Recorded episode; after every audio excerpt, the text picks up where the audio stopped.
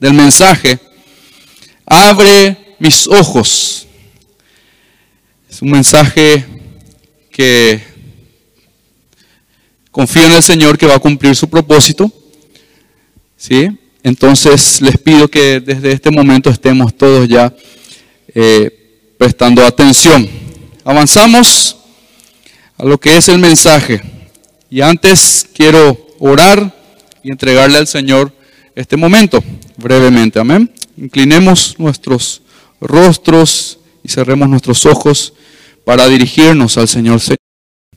El ser humano, el hombre natural de por sí, siempre quiere comprobar primero las cosas para poder creer. Hay una frase muy, muy conocida que dice, ver para creer. Mientras yo no vea, no voy a creer. No voy a creer. Seguro que ya te tocó esta situación, ¿verdad? viste ciertos cambios que hubo, eh, te contaron ciertas noticias, ¿verdad? Y vos no creíste porque era algo que vos no, esperabas y es algo que por supuesto eh, genera en vos incredulidad, ¿sí? En nuestra naturaleza misma somos así, somos incrédulos. Esa es nuestra naturaleza. Somos incrédulos. Ni qué decir para las cosas espirituales. Nosotros mismos no tenemos la capacidad de ver a Dios por nuestra propia cuenta. Ninguno de nosotros tiene esa capacidad. Ninguno de nosotros tiene, nació con ese, ese talento, ese don, o como quieran llamarlo, para poder ir hasta Dios con nuestra propia cuenta, por nuestros propios medios. Siempre, siempre es el Señor quien primero actúa. Vamos a ir entendiendo por qué estoy eh, introduciendo de esta manera. Siempre es el Señor quien actúa. En 1 Juan 4:19 dice, nosotros le amamos a Él porque Él nos amó primero. Y Juan 15:16 dice, ustedes no me eligieron a mí, yo los elegí a ustedes. Aquí hay dos personas que nos visitan por la primera vez. Quizás hay otros más que están hace poquito viniendo, congregándose. Quiero decirles que el Señor ha iniciado y te ha buscado a vos para tener o recomponer esa relación perdida que teníamos por causa del pecado. Entonces, el Señor es quien nos ha buscado a nosotros. El Señor es quien nos ha elegido. Te ha elegido a vos y me ha elegido a mí primeramente. Nosotros no le elegimos a Él. Dios toma la iniciativa siempre. Siempre la iniciativa viene de Él. ¿Sí? Ahora, lo ha hecho desde el principio porque desea que nosotros formemos parte de su reino y obviamente podamos vivir para glorificarle a Él. ¿sí? Le glorifiquemos a Él como su creación más preciada. Somos la creación de Dios más preciada y más importante. Saben que en estos días estuve leyendo algo acerca de, la alabanza y estaba, estaba comparando en esta lectura que estaba teniendo el cántico de las aves, el canto de las aves que se pasan todo el tiempo alabando a Dios. Y comparaba con nuestra vida, que nosotros muy pocas veces, ¿verdad? Ni siquiera salen alabanzas de nuestros labios y tampoco tenemos una vida de adoración al Señor. Y eso que nosotros sí fuimos redimidos por Él. Hay una, una gran diferencia, pero, pero la creación dice que le canta al Señor, le alaba al Señor. Y esto me hace pensar, me hace ver realmente cuán alejados estoy del Señor o cuán alejados estamos del Señor. ¿Sí? Cuando deberíamos de glorificarle a Él por todo lo que Él ha hecho, ha entregado por nosotros y sigue haciendo, somos los que más le despreciamos.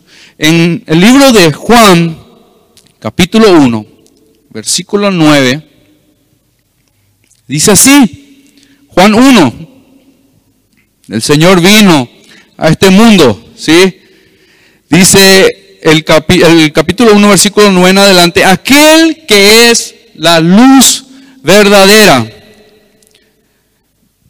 quien da luz a todos, venía al mundo. Para que entiendan, se refiere a Jesús, el Hijo de Dios, quien fue enviado a este mundo, ¿sí? Para morir en la cruz, ¿sí? Y salvarnos, darnos el rescate. Él es la luz. Él es la luz verdadera, quien da luz a todos, dice. Venía al mundo, vino al mismo mundo que él había creado, a su casa, a su creación vino. Vino a este lugar, pero el mundo, dice, no lo reconoció. Vino a lo de su propio pueblo y hasta ellos lo rechazaron. Eso ha sido así y sigue siendo así.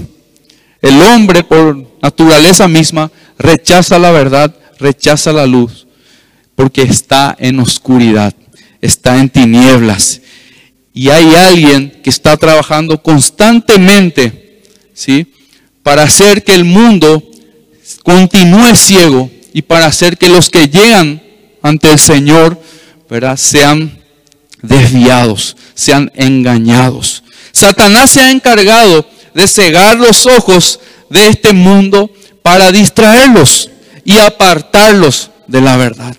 Hoy vemos que el resultado es esto que están viendo aquí, las almas, almas, es obra exclusiva del Señor. Es una obra exclusiva de Dios que nos ha librado, nos ha librado y nos ha sacado de esa oscuridad y nos trasladó a su reino de luz.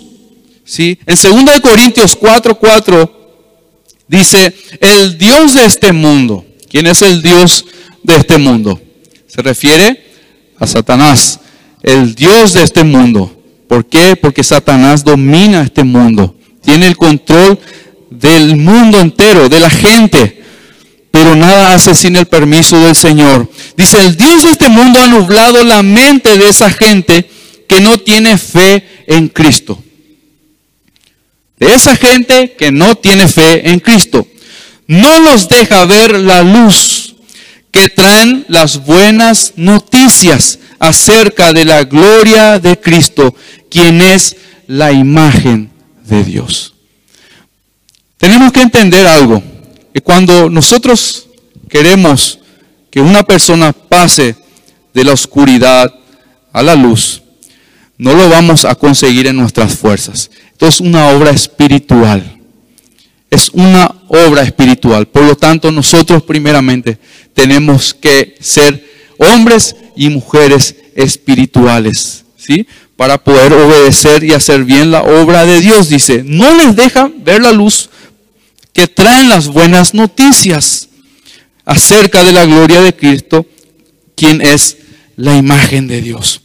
Ahora, si bien el mundo está en graves problemas, está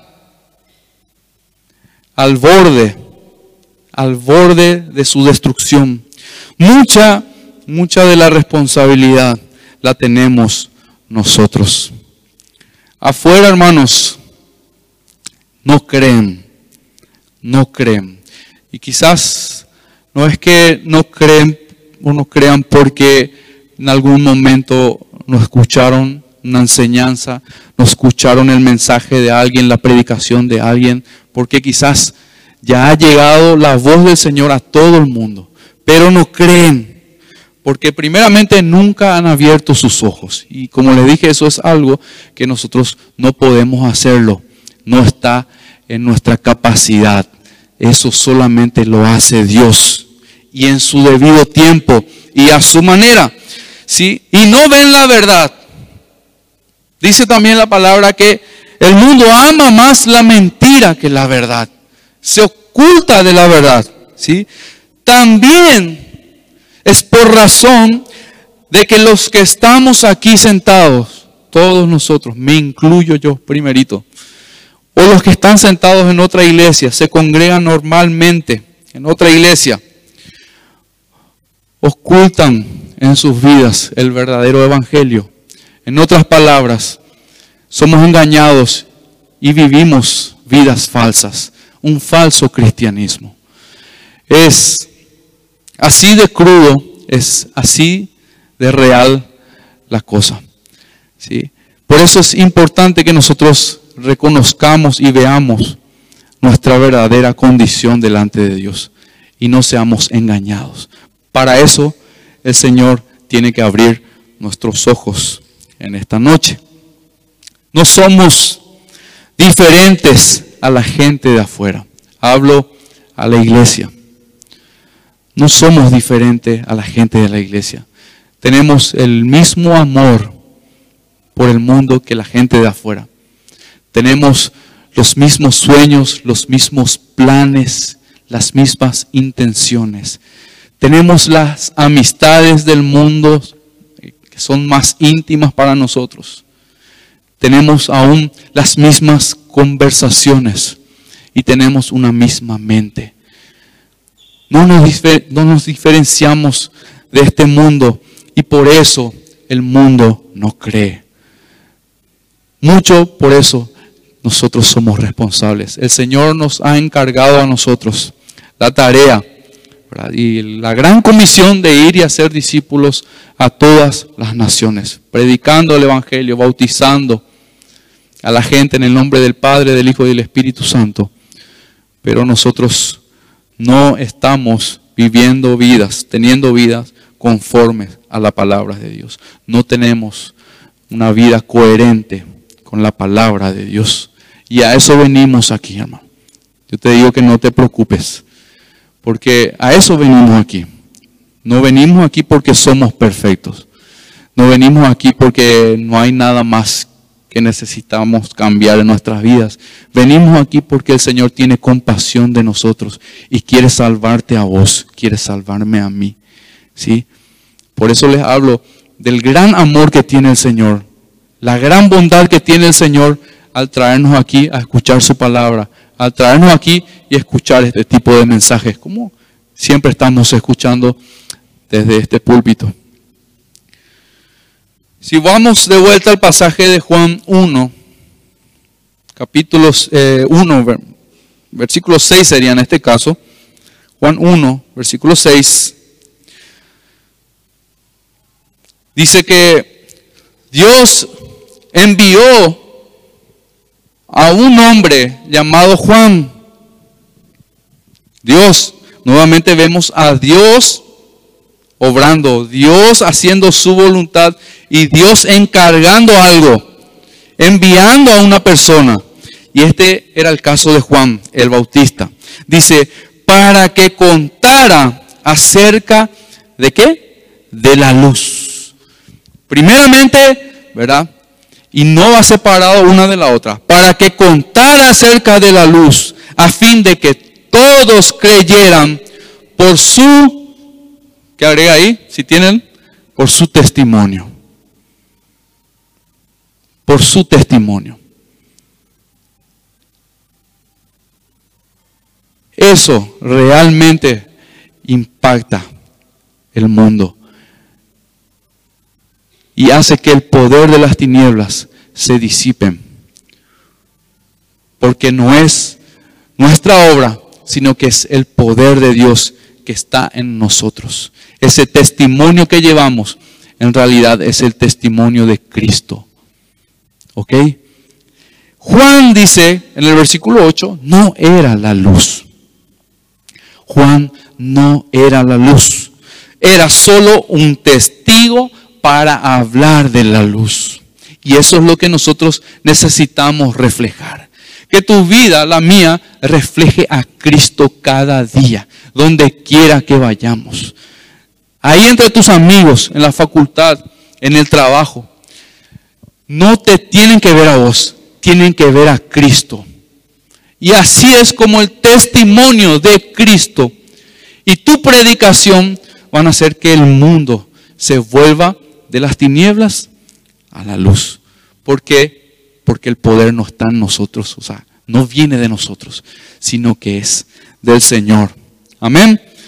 Todos los que estamos aquí, todos sin excepción, necesitamos del poder de Dios en nuestras vidas. Necesitamos su presencia.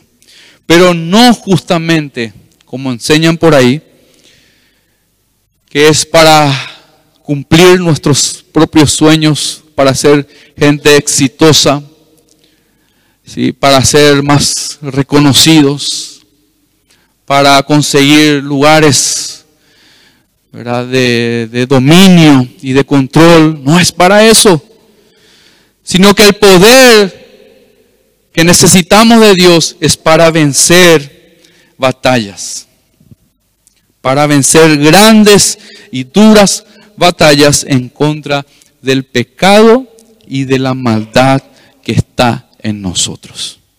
Sin ese poder, sin esa presencia de Dios en nuestras vidas, ¿sí? la lucha contra el pecado es en vano. Siempre vamos a salir perdiendo, vamos a salir derrotados, porque nosotros no podemos vencer por nuestra cuenta. Solamente Dios, por eso necesitamos al Señor. Necesitamos en nuestras vidas, necesitamos en nuestro día a día. Necesitamos en todo lo que hacemos, en todo lo que pensamos, en todo lo que anhelamos. Él tiene que estar en nosotros. ¿A qué me refiero con esto? Muchos de los que estamos aquí tenemos que reconocer que sabemos cuál es el pecado que domina nuestras vidas. Muchos de los que estamos aquí, no digo todos, pero la gran mayoría. El Señor ya ha hablado a nuestras vidas y nos ha mostrado el pecado que hay en nosotros. Muchos hasta están reconociendo ese pecado. Se te ha hablado de él inclusive una vez, se te ha hablado otra vez. Sabes bien en lo que estás metido, que esas cosas que estás haciendo no le agrada a Dios. Sabes bien. Pero no hay ninguna reacción. No hay ninguna reacción ante eso. Venimos a este lugar, escuchamos la palabra de Dios y realmente no he permitido que el Señor transforme mi vida. No he tenido el corazón enseñable y salgo de este lugar y me olvido de todo lo que recibí. Total, así pensamos. Va a haber otra oportunidad, hay tiempo. Soy demasiado joven.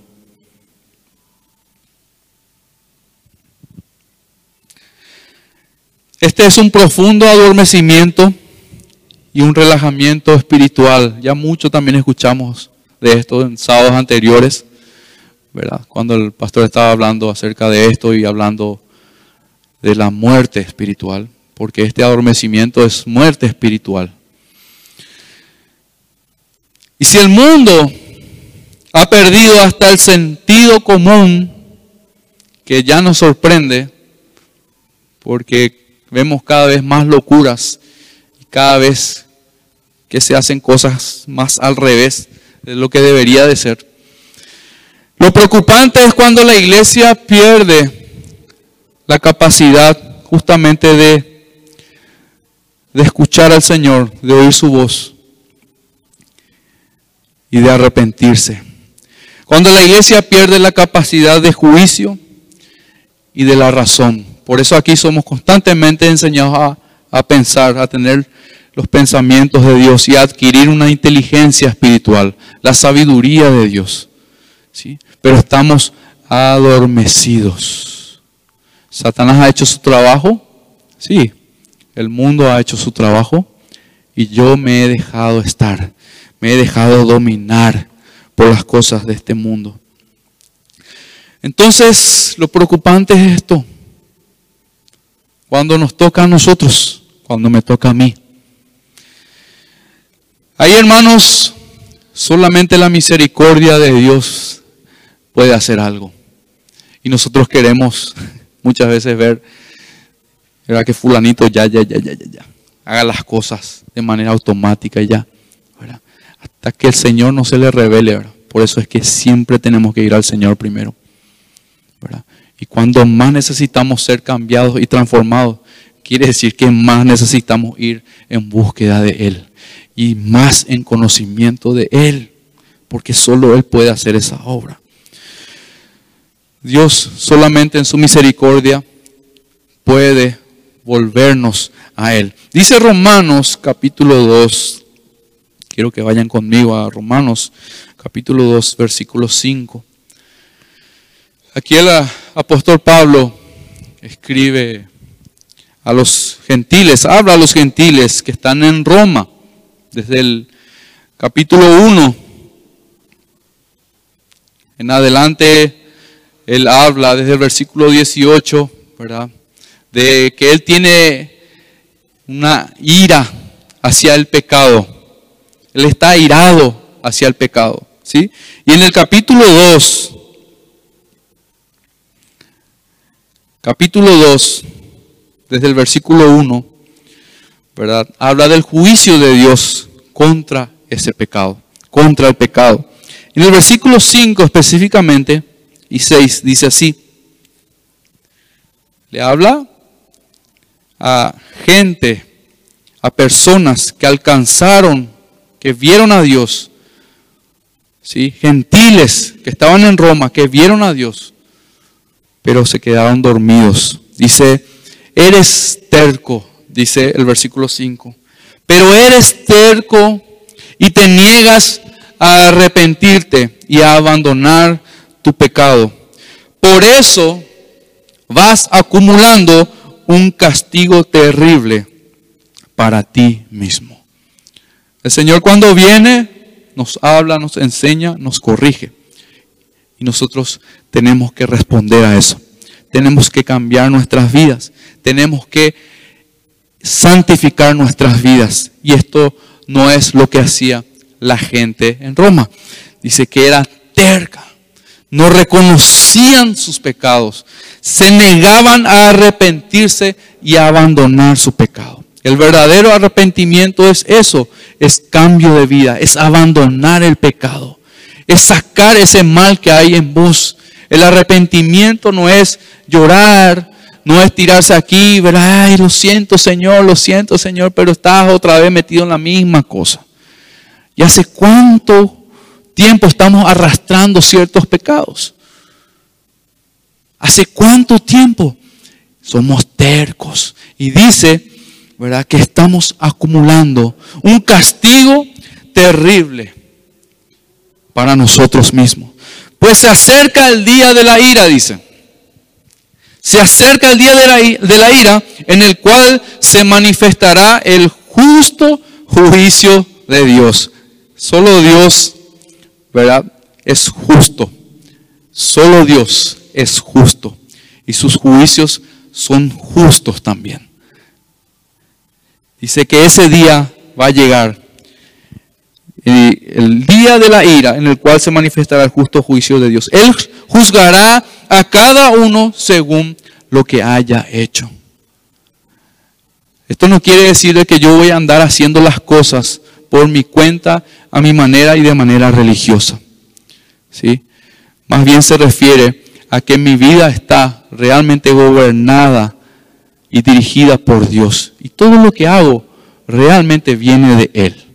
Él produce en mí el querer y el hacer. Eso es.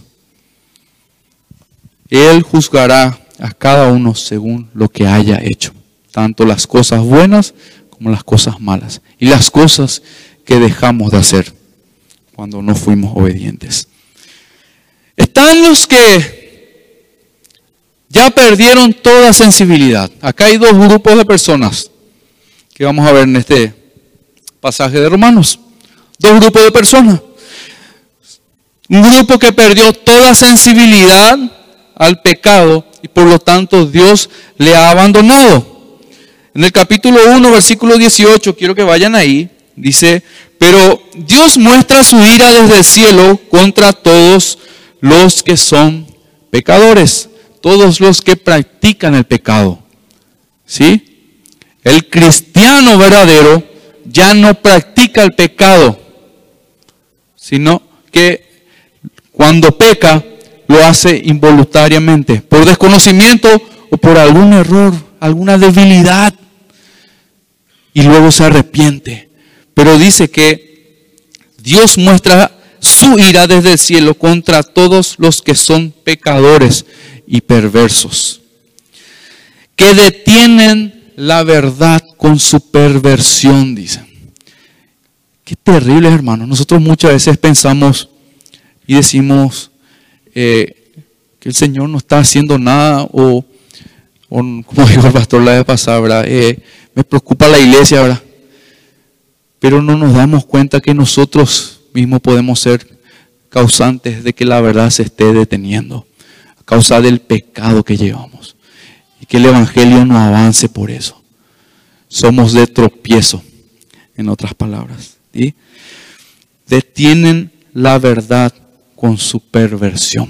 Tanta es la maldad, ¿sí? tan tercos, no abandonan su pecado, no se arrepienten.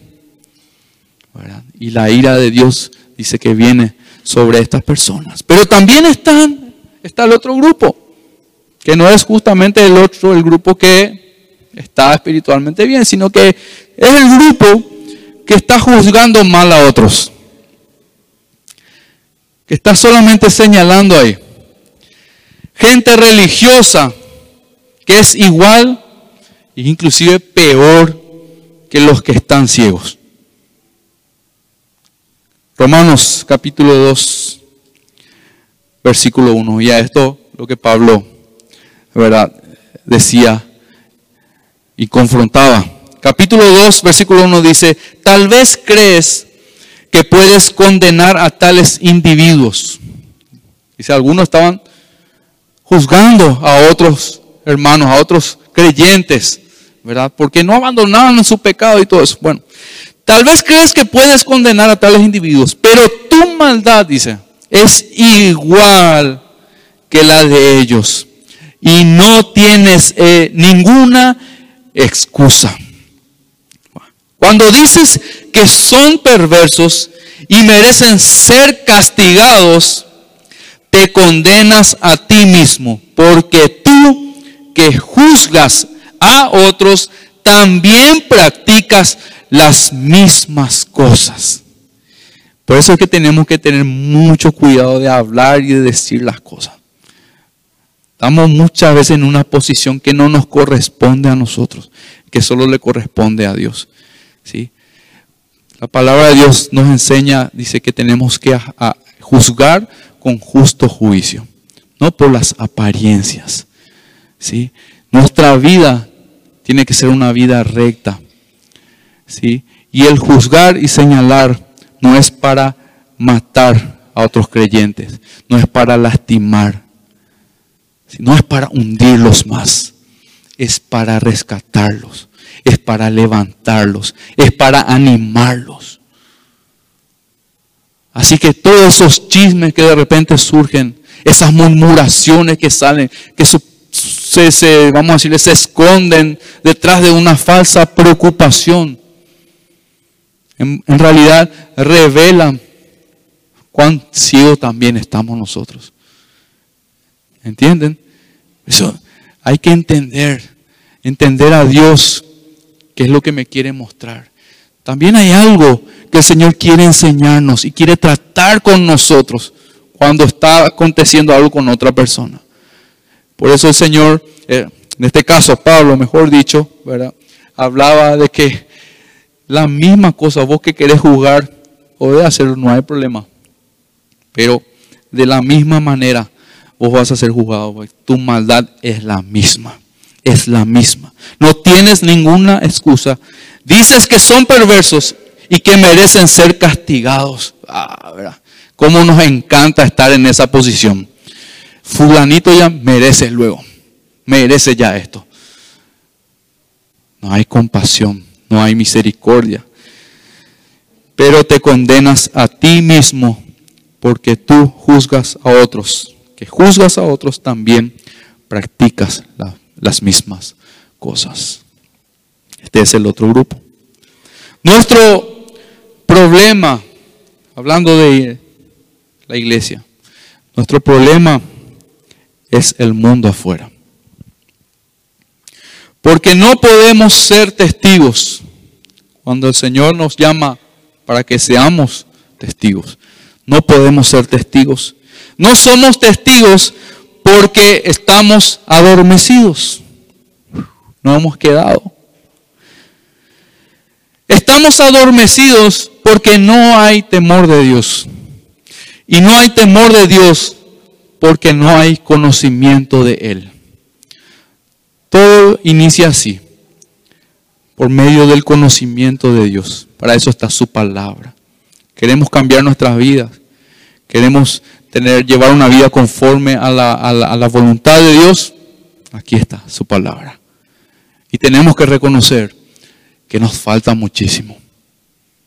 Yo constantemente estoy siendo tratado y pulido en esta área. ¿Sí? Cada día me doy cuenta que solo sé que no sé nada. El Señor tiene aún mucho que enseñarme, mucho que mostrarme y mucho que pulir. Todo inicia con el conocimiento de Él. El primer llamado que el Señor nos hace es para la salvación de nuestras almas. Sí. En donde nuestros ojos son abiertos a la verdad. Abre mis ojos. Vos te vas a analizar acá y vas a ver, con la ayuda de Dios y del Espíritu Santo, vas a ver si tus ojos ya fueron abiertos o aún no primer llamado que recibimos es el de la salvación. Dice el Señor en Lucas capítulo 4, versículo 18. Este es el Señor Jesús enseñando en una sinagoga,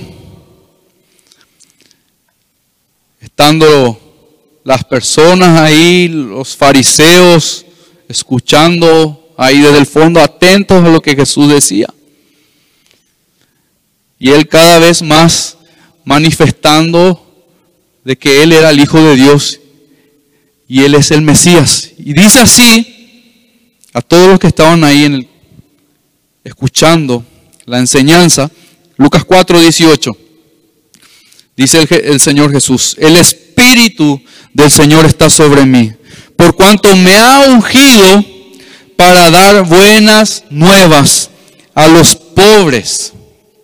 Me ha enviado a sanar a los quebrantados de corazón, a pregonar libertad a los cautivos y dar vista a los ciegos, a poner en libertad a los oprimidos y a predicar el año agradable del Señor. Por eso Dios envió a su Hijo él ha sido enviado y Él ha sido ungido. El Señor Jesús dice, ha sido ungido. El Espíritu Santo reposó sobre Él para justamente traer, llevar este mensaje de salvación. ¿Sí? Para rescatar a las almas perdidas y para dar vista a los que no ven. Hablando espiritualmente hasta el día de hoy, esa obra que Él comenzó sigue expandiéndose, sigue marchando, sigue caminando a pesar de nosotros. Ahí vemos, ahí vemos, porque si, si dependiese solo de nosotros, no sé, el Señor mejor hubiese sido que envía a sus ángeles. Pero vemos que Dios tiene un plan, tiene un propósito y Él lo va a cumplir. ¿El Señor se nos ha aparecido por medio de su palabra? Sí. Muchas veces. Muchas veces. ¿Quieren ver al Señor? Está aquí su palabra. ¿Quieres conocer al Señor? Anda a su palabra. Y Él se nos ha revelado muchas veces. Él se ha manifestado a nosotros un montón de veces por medio de su palabra. Nos ha llamado del reino de las tinieblas y nos ha trasladado a ese reino de luz y nos designó una tarea. La misma tarea que le fue designada a Jesús por el Padre. También a Pablo, también a los discípulos y a los miles de cristianos que vinieron de generación en generación hasta hoy. Pero dentro de este grupo, otra vez, que fue llamado, muchos se dieron la vuelta, retrocedieron. Muchos volvieron a vivir la vida que tenían antes. Volvieron a tener su propia vida. No renunciaron a su yo. Se volvieron a servir a sí mismos y por lo tanto no pudieron avanzar para ser testigos de nadie. El llamado ha llegado, así como a todos nos llega. Pero también su palabra se cumple cuando dice que muchos, ¿verdad? En aquel día me llamarán, me dirán, Señor, Señor, en tu nombre he hecho esto, he hecho aquello, y te he servido, y he echado fuera demonios, y he sanado. Y el Señor va a decir, apártate de mí, no te conozco, nunca te he conocido. Romanos capítulo 1, versículo 18 nuevamente. Volvemos a este versículo. 18 en adelante. Dice, pero Dios muestra su ira desde el cielo contra todos los que son pecadores y perversos, que detienen la verdad con su perversión. ¿Somos de este grupo? ¿Somos de este tipo de gente que está deteniendo la verdad con la perversión? Ellos conocen la verdad acerca de Dios porque Él se les ha hecho evidente. Ahí vemos el primer llamado, salvación, se les ha aparecido. Él ha venido, Él ha iniciado esa relación.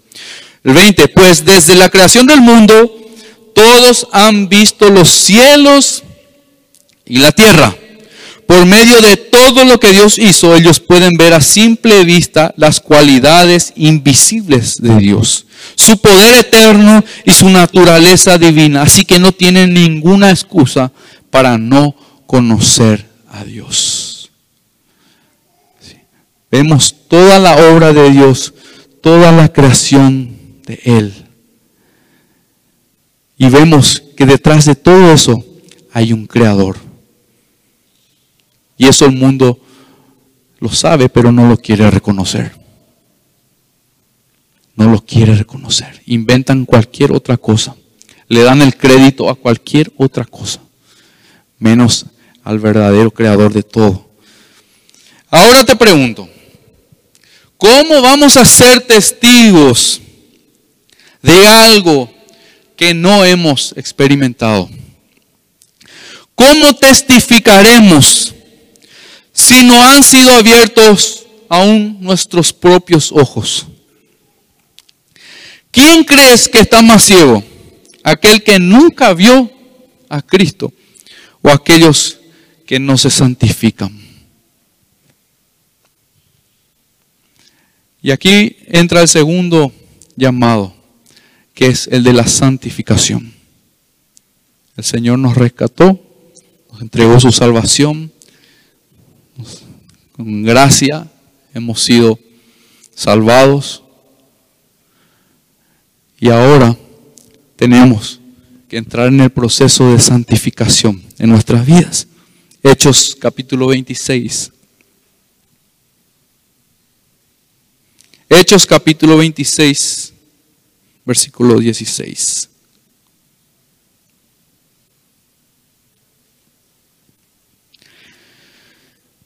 Hechos 26, 16 en adelante dice así. Esto es eh, el, testimonio de Pablo. Pablo eh, eh, dando su defensa ante el rey Agripa. Él estaba siendo acusado y no estaban encontrando, ¿verdad? pruebas con qué acusarle, ¿verdad? para llevarle preso, para castigarlo. Entonces él se estaba defendiendo y él comienza a contar, a, dar su relato de cómo fue que él vio al Señor. ¿Qué fue lo que pasó? Y este versículo 16 dice así, Pablo contando lo que el Señor le dice a él después de aparecerle. ¿Sí? Dice, ahora ponte en pie y escúchame. Me he aparecido a ti con el fin de designarte siervo y testigo de lo que has visto de mí y de lo que te voy a revelar. Eso es lo que nosotros necesitamos entender. El Señor por algo nos rescató. O sea que Él tiene un propósito con cada uno de nosotros. Que seamos testigos de testimonio, quiere decir eso, ¿sí? Y también que seamos siervos de Él.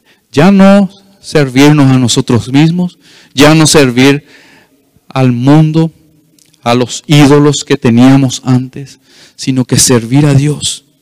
Dice, y, de, y de lo que has visto, dice, de lo que has visto de mí y de lo que te voy a revelar. Lo que has visto de mí quiere decir lo que yo te he enseñado, lo que has aprendido en otras palabras. Esa es la santificación. Y de lo que te voy a revelar. Habla, hermanos, de que nosotros constantemente vamos a seguir aprendiendo del Señor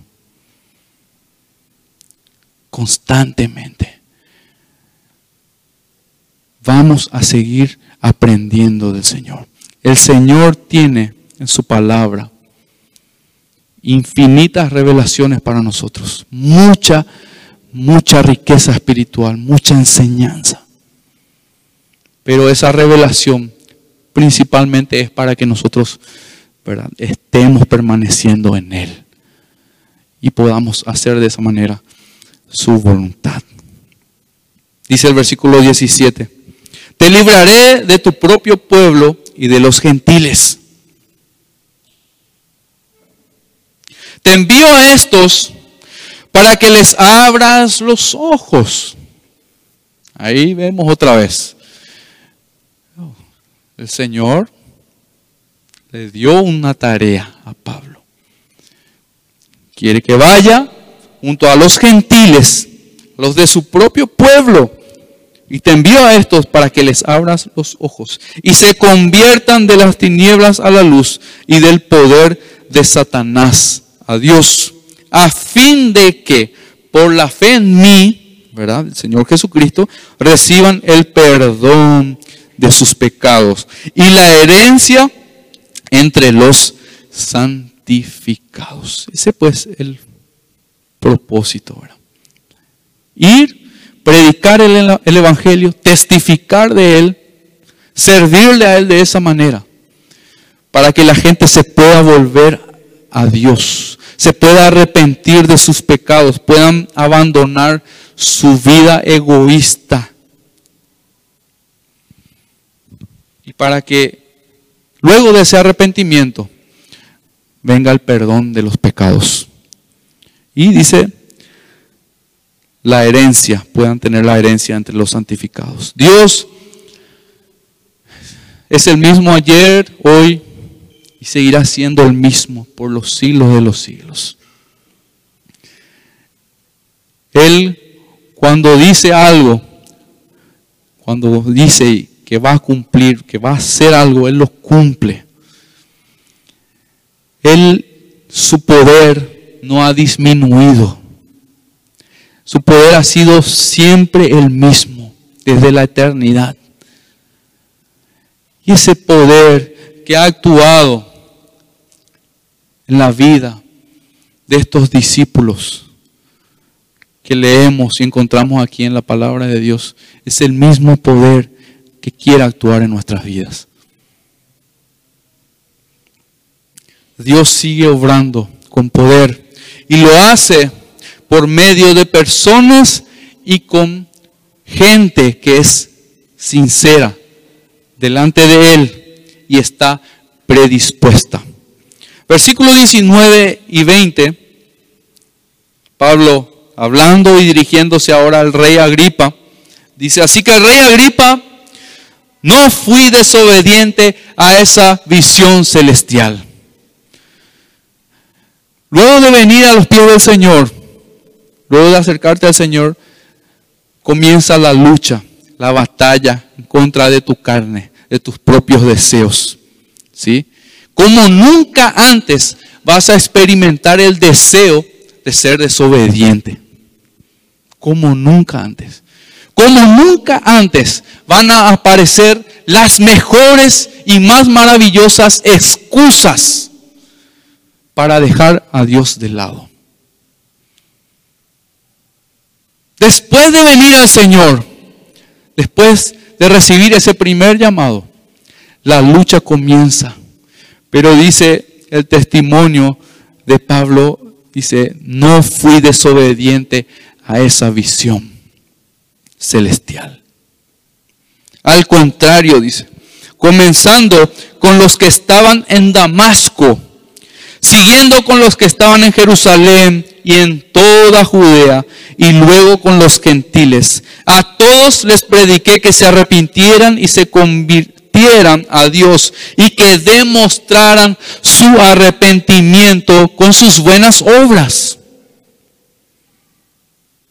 Ahora yo te pregunto, ¿fue la capacidad de Pablo o, Pablo era un hombre muy especial para Dios, que le, le dio un poder sobrenatural para poder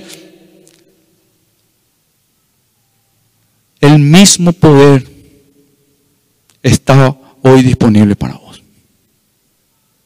Por eso no podés decir que para Dios es imposible las cosas. Dios puede transformar todo en un abrir y cerrar de ojos. Pero tenemos que entender que Él tiene un propósito, tiene una manera de hacer las cosas. Y muchas veces no es a nuestra manera. Y no es a la manera también que a nosotros nos gusta. Entonces, este era Pablo. Esto es ser siervo y testigo del Señor. Segunda de Corintios capítulo 4, versículos 6 al 9.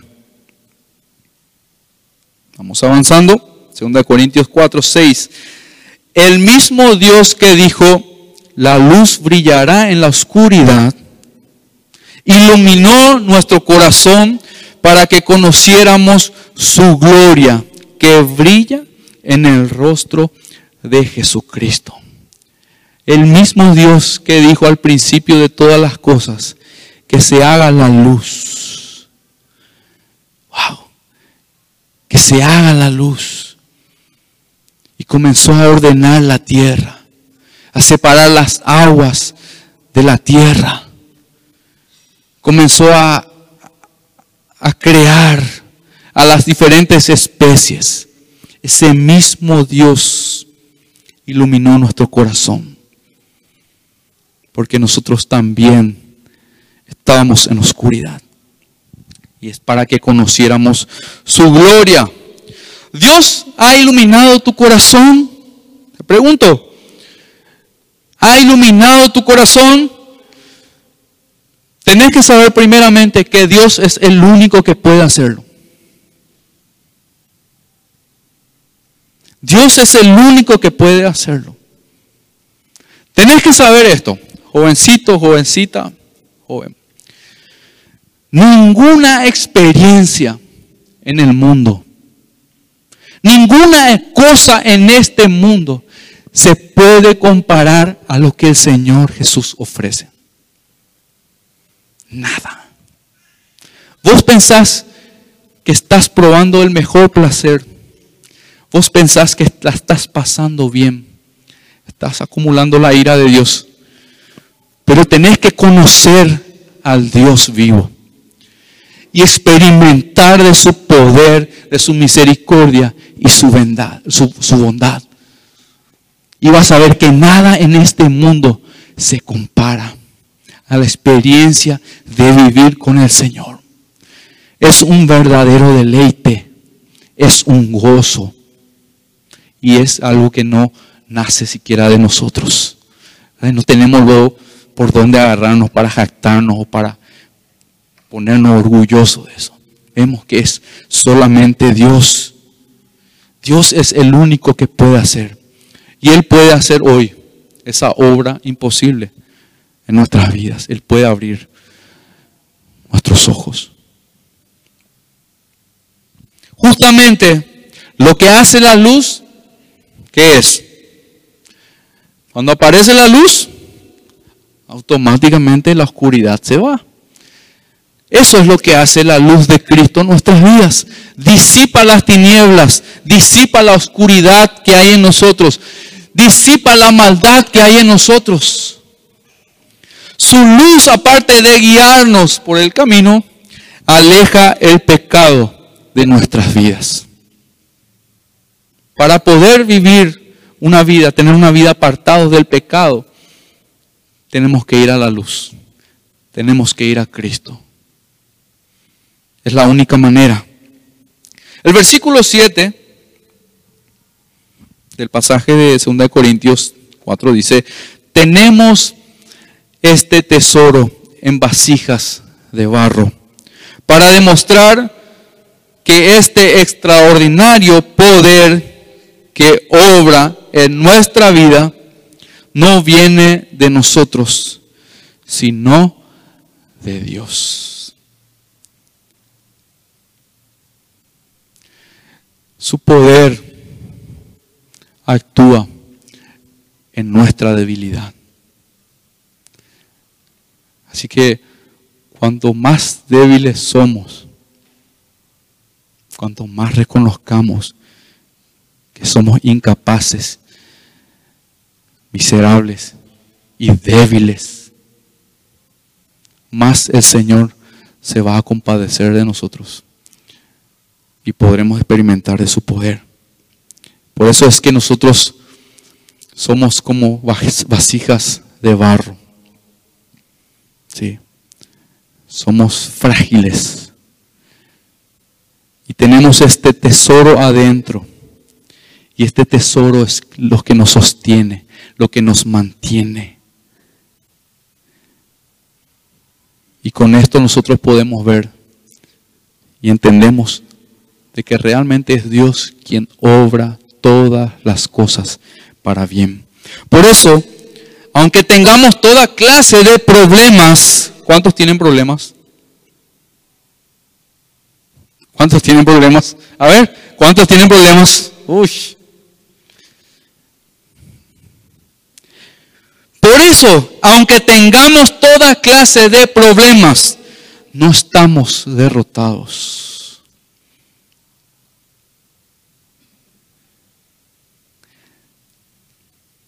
Aunque tengamos muchas preocupaciones, hay preocupaciones. No nos damos por vencidos. Y aunque, aunque nos persigan, Dios no nos abandona. Aunque nos derriben, no nos destruyen. Ese es el poder de Dios. Y eso es lo que necesitas experimentar. Eso es lo que necesitas conocer y vivirlo.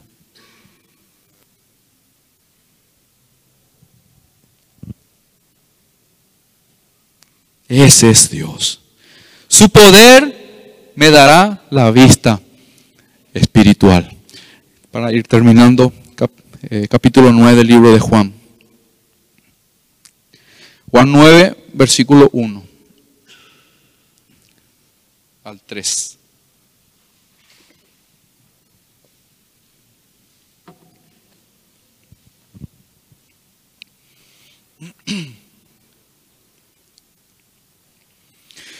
Dice así, mientras caminaba Jesús, vio un hombre que era ciego de nacimiento.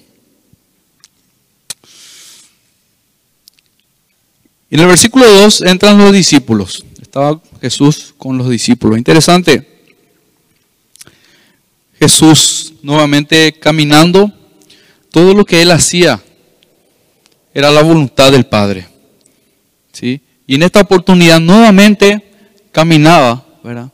Y fijó sus ojos sobre este ciego, sobre esta persona que era ciega de nacimiento. Vemos la compasión de Él actuar en cada momento de su ministerio. Dice, Rabí, dice uno de sus discípulos, ¿por qué nació ciego este hombre? ¿Fue por sus propios pecados o por los de sus padres? En el versículo 3 responde, no fue por sus pecados, ni tampoco por los de sus padres.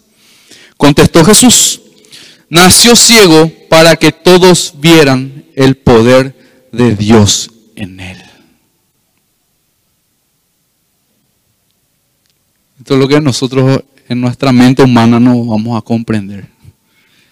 No vamos a entender. El Señor, solamente Él es glorificado. Y solo Él tiene el reconocimiento. Todo le pertenece a Él. Toda la obra, dice, todo lo que Él hace, Él mismo lo orquesta. ¿Para qué? Para gloria suya. Y dice que este hombre era ciego de nacimiento justamente para que la gente pueda ver la gloria de Dios. ¿Sí? Y una vez más, Jesús como Hijo de Dios pueda testificar del Padre. El Señor realizó muchos milagros públicos, muchos de los cuales seguramente ni siquiera se mencionan en la Biblia. Seguro que no van a entrar en un libro tantas, tantos milagros, pero los milagros que Él logró siempre fueron con un solo propósito y ese propósito está en Juan 20, 31, que dice, pero estas cosas se escribieron dando testimonio de los milagros, ¿sí? de la obra que el Señor hacía. Estas cosas se escribieron para que ustedes continúen creyendo que Jesús es el Mesías, el Hijo de Dios, y para que al creer en Él tengan vida por el poder de su nombre. Ese es el propósito de los milagros del Señor. Y ese es el propósito por el cual Él te trae hacia Él. Él te busca, Él te llama, Él te tiene en este lugar. Es el mismo propósito. Para que continúes creyendo, para que los que te rodean también puedan creer en el Hijo de Dios. Que su palabra se cumpla en nuestras vidas. No es palabra de hombre.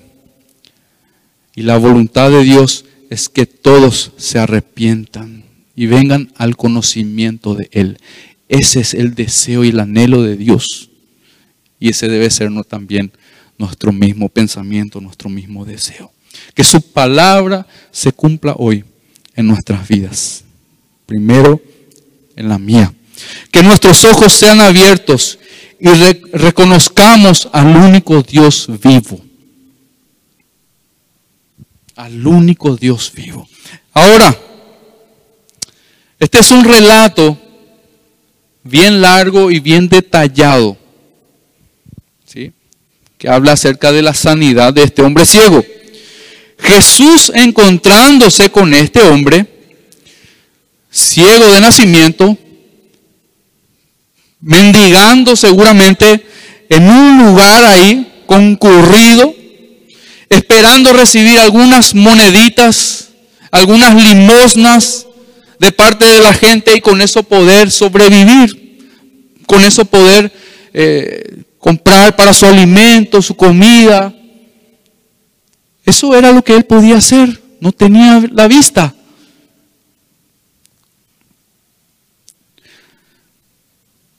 Y él se ponía en un lugar para recibir justamente estas limosnas. Él recibía monedas, recibía dinero, pero justamente eso era todo lo que la gente podía hacer por él, hasta eso. Darle un poquitito de moneda para que él pueda sobrevivir. Y nada más que eso.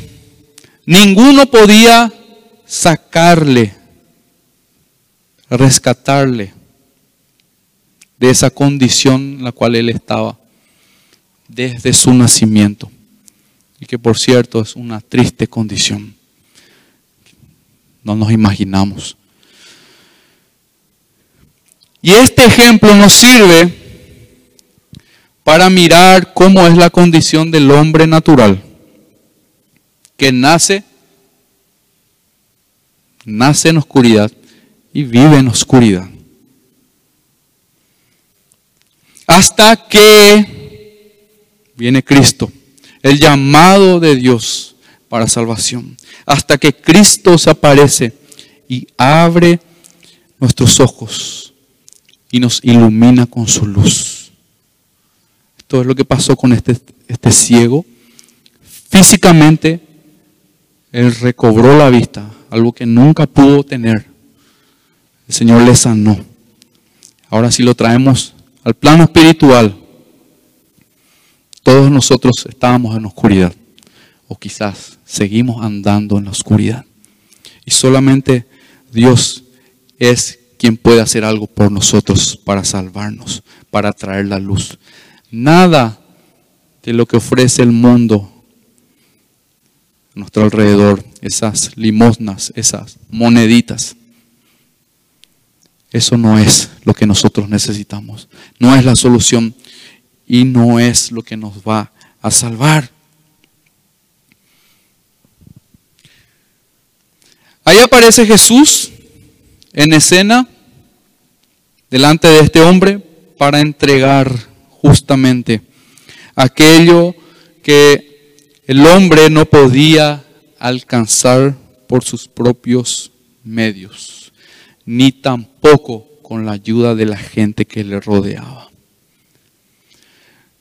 Ocurrió la sanidad, dice que el Señor ahí mismo agarró y en la tierra con su dedo hizo lodo, le puso los ojos y él comenzó a ver. Probablemente cuenta ahí los versículos siguientes, dice que yo creo que en el momento habrá ido a su casa. Y los primeros que se enteraron de ese cambio fueron sus vecinos. Sus vecinos. Dice, algunos le reconocieron, dice, les costó, pero reconocieron. Ese no es fulanito. Y otros, no, no, le parece, pero no creo que sea. No, pero es él. Hasta que él mismo se le aparece a su vecino y le dice, sí soy yo. Aconteció esto conmigo y el Señor me sanó. Y ahí sus vecinos, ¿verdad? Agarrándole a él, le llevaron con los fariseos. Le llevaron a él para mostrar a los fariseos lo que había pasado y que ellos puedan interrogarle y ver qué, qué ocurrió aquí, ¿verdad? Entonces,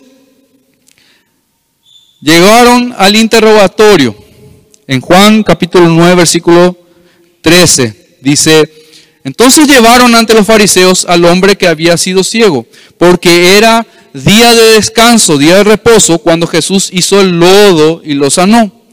Los fariseos interrogaron al hombre sobre todo lo que había sucedido y él les respondió, él puso, se refirió a Jesús, él puso el lodo sobre mis ojos y cuando me lavé pude ver.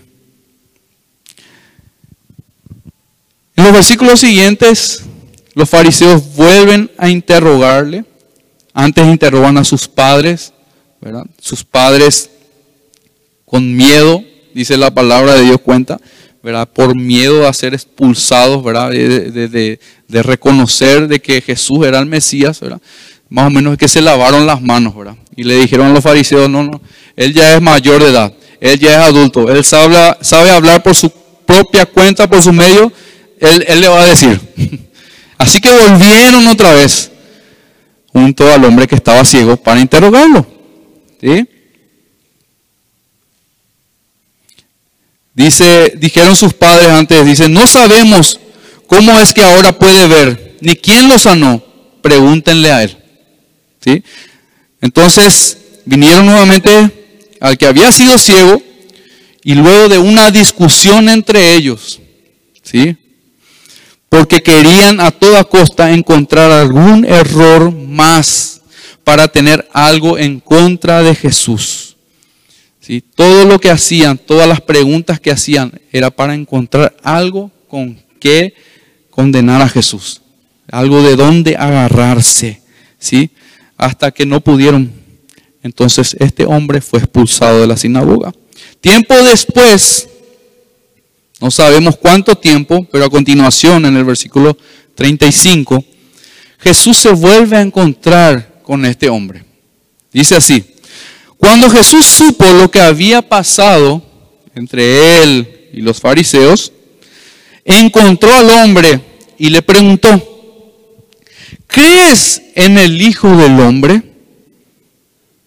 Eh, Jesús ya le sanó a él, ya le dio la vista, ya se manifestó, ya se reveló a este hombre que era ciego. Ahora viene la pregunta para confirmarle a él lo que estaba pasando en su vida. Dice, ¿crees en el Hijo del Hombre?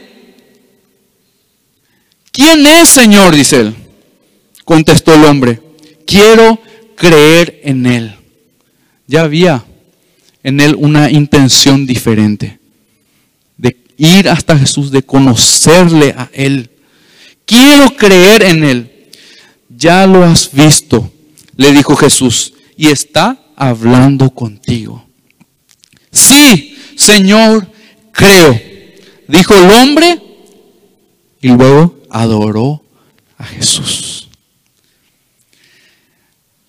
En esta, en esta oportunidad, en esta parte del relato, el milagro en sí, la sanidad de sus ojos, ya quedó en segundo plano.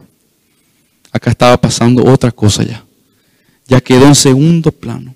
Lo que estaba haciendo este hombre no era solamente un agradecimiento por la sanidad que recibió, sino que, como dice el pasaje, el versículo 38, estaba adorando a Jesús por quien era. Como Jesús se le reveló, el Mesías mismo se le reveló, él pudo conocer quién es y le adoró por quien era, no por lo que hizo por él. De la misma manera, la verdadera adoración se centra en Dios siempre. Nosotros no tenemos lugar en la adoración. Dios es todo. Y se centra siempre en Dios. Esa es la verdadera adoración. Y no en lo que me puede dar. Nosotros siendo muy, muy egoístas, miramos a Dios por lo que nos da y no por lo que Él es. Ahora ya no es solamente un hombre que fue sanado, sino que es un hombre que fue salvado, que fue rescatado. Entonces Jesús le dijo en el versículo 39, yo entré en este mundo para hacer juicio, para dar vista a los ciegos y para demostrarles a los que creen que ven que en realidad, en realidad son, son ciegos. No hay nada más fuerte para el hombre que esta confrontación con Jesús. Ser confrontados con nuestra realidad no nos gusta, ¿verdad ¿A quién le agrada? Nuestra carne no le agrada. Cuando somos confrontados con algo que estamos haciendo mal, no nos gusta, nos retorcemos, no queremos aceptar. Somos expertos en excusas y queremos huir, escondernos de eso. Pero la, realidad es que no hay muchas opciones, opciones que podamos elegir. Es aceptar sus enseñanzas o rechazarlas. Ahora el que lo acepta, como este hombre ciego, que fue ciego, hablando espiritualmente, cada vez puede ver mejor. Aquel que acepta la enseñanza del Señor, ¿sí? cada vez ve mejor, cada vez aprende más, en otras palabras, del Señor. No está estancado. No está estancado ahí permaneciendo por cinco años, diez años, la misma cosa, sino que hay un crecimiento, hay un avance. Y el que lo rechaza se engaña, se engaña tanto al punto de pensar que ve, pero en realidad no ve nada. Juan 3:17 dice, Dios no envió a su Hijo al mundo para condenarlo, ¿sí? Sino para salvarlo por medio de él. Esto nosotros sabemos. Esto quiere decir que Él no nos condena, sino que los que rechazan a Dios se condenan a sí mismos. Algunos fariseos que estaban cerca oyeron esto, estas palabras de, Jesús. Y le preguntaron, ¿estás diciendo que nosotros somos ciegos? Lo mismo, la misma actitud que nosotros solemos tener cuando somos confrontados. Nuestro orgullo, ¿verdad? ¿Estás seguro que yo soy así? ¿Quién te dijo? Y le preguntaste ya a fulano, a fulano. Pero yo no soy tanto así. La misma actitud que muchas veces tomamos nosotros. En lugar de tener una actitud humilde y un corazón enseñable, estos hipócritas, fariseos, se sintieron ofendidos por la palabra de Jesús. Pues claro, La posición de liderazgo que tenían y el orgullo por sus conocimientos no los iban a rebajar de esa categoría a la categoría de ciego. Eran maestros, pues. ¿Cómo que van a estar ciegos si ellos eran los expertos? 41 dice, si fueran ciegos no serían culpables. Con esto terminamos. Contestó Jesús. Pero siguen siendo culpables porque afirman pueden ver. Su orgullo, el orgullo de estos fariseos, no les permitía aceptar que ellos eran ciegos, que estaban ciegos. La única salida que el Señor mismo les presenta aquí es que reconozcan esa ceguera espiritual, pero prefirieron seguir con lo mismo, con su autosuficiencia. Ellos eran, se necesitaban y eran, todo lo que necesitaban era a ellos mismos, no a Dios. El mensaje del Señor siempre tiene un doble efecto en nosotros, como dije recién. Para los que reconocen que no ven, Y ahora vos ubicate. Para los que reconocen que no ven, que están ciegos, les sirve para recibir la vista. Así como este hombre ciego de nacimiento. Pero para aquellos que piensan que ven perfectamente, sin necesidad de, Dios, esa es una cosa. Y así eran los fariseos. Ellos eran los expertos, ellos tenían todo el conocimiento, pero no necesitaban de Dios. Estos, estas personas cada vez van a ir más de oscuridad en oscuridad. ¿En cuál grupo crees que estás? pudiste reconocer que solamente Dios puede abrir tus ojos, puede abrir nuestros ojos. Solo Él puede hacerlo. Ahora te pregunto, ¿reconoces ante el Señor que estás ciego espiritualmente? ¿Tenés la valentía de reconocer? ¿Tomarías la actitud correcta, actitud humilde y enseñable para reconocer de que en verdad estás ciego? Si lo haces, la luz alumbrará tu vida. Él te dará la vista. Como nunca antes podrás ver al Señor. Quizás siempre lo que experimentaste de Él fue pura religiosidad. Viste en tu familia, en tus padres, puros hombres y mujeres religiosos viviendo una doble vida. Quizás ese mundo te rodea, porque es lo más normal hoy lastimosamente. Quizás esas personas detuvieron la verdad por mucho tiempo, pero el Señor hoy quiere que vos dejes de ver a esas personas, sino que mires a Él. Tienes la valentía de decirle al Señor, abre mis ojos. Yo te pido que cierres tus ojos, inclines tu rostro.